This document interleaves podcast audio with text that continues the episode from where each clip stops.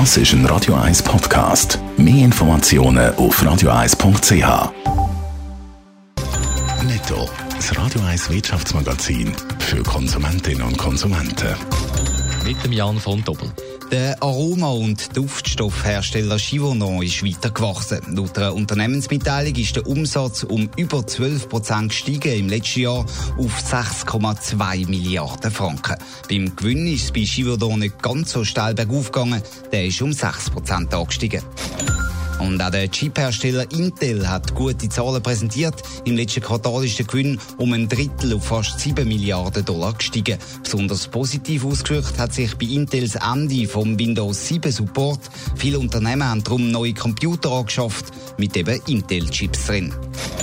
Der deutsche Medienkonzern Axel Springer will von der Börse gehen. Die amerikanische Grossaktionärin KKR macht der Aktionär darum ein Kaufangebot von 63 Euro pro Aktie. Allerdings, die Witwe vom Firmengründer Axel Springer, die Friede Springer und auch der Vorstandschef wollen ihre Aktien nicht verkaufen, heisst in der Mitteilung. Sie haben zusammen gut 45 Prozent am deutschen Medienkonzern. Bleiben gerade bei der Börse. Jan von Doppel wechselt aber zu den Autobauern. Da hat der Elektroautohersteller Tesla eine magische Grenze geknackt. Genau. Tesla ist jetzt mehr als 100 Milliarden Dollar wert. Und das ist doch ein bisschen erstaunlich. Schließlich hat Tesla jahrelang Verlust geschrieben. Im dritten Quartal 2019 hat es zwar einen Gewinn gegeben.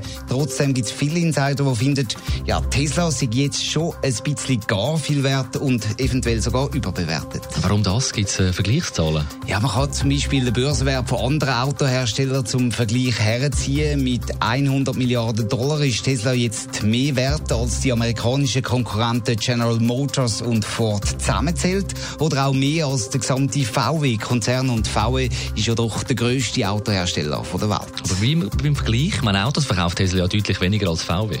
Das kann man so sagen. VW hat im letzten Jahr weltweit fast 11 Millionen Fahrzeuge verkauft und da sogar noch können zulegen gegenüber dem Vorjahr. 11 Millionen also. Bei Tesla sind erst die Zahlen von den ersten neun Monaten 2019 veröffentlicht. Man ist da bei ungefähr einer Viertelmillion angelangt. Selbst wenn Tesla im letzten Quartal Verkäufe massiv können steigern mehr als ein Zwanzigstel dürfte es nicht sein von den Verkäufen von VW. Klar ist der Börsenwert auch in Zukunftsaussicht eingepreisen und die Zukunft die liegt ja bei E-Autos, also bei Tesla. Trotzdem, da dürfte wohl auch eine kleine Sympathie mitspielen bei dem Börsenwert von Tesla. Netto, das Radio 1 Wirtschaftsmagazin für Konsumentinnen und Konsumenten.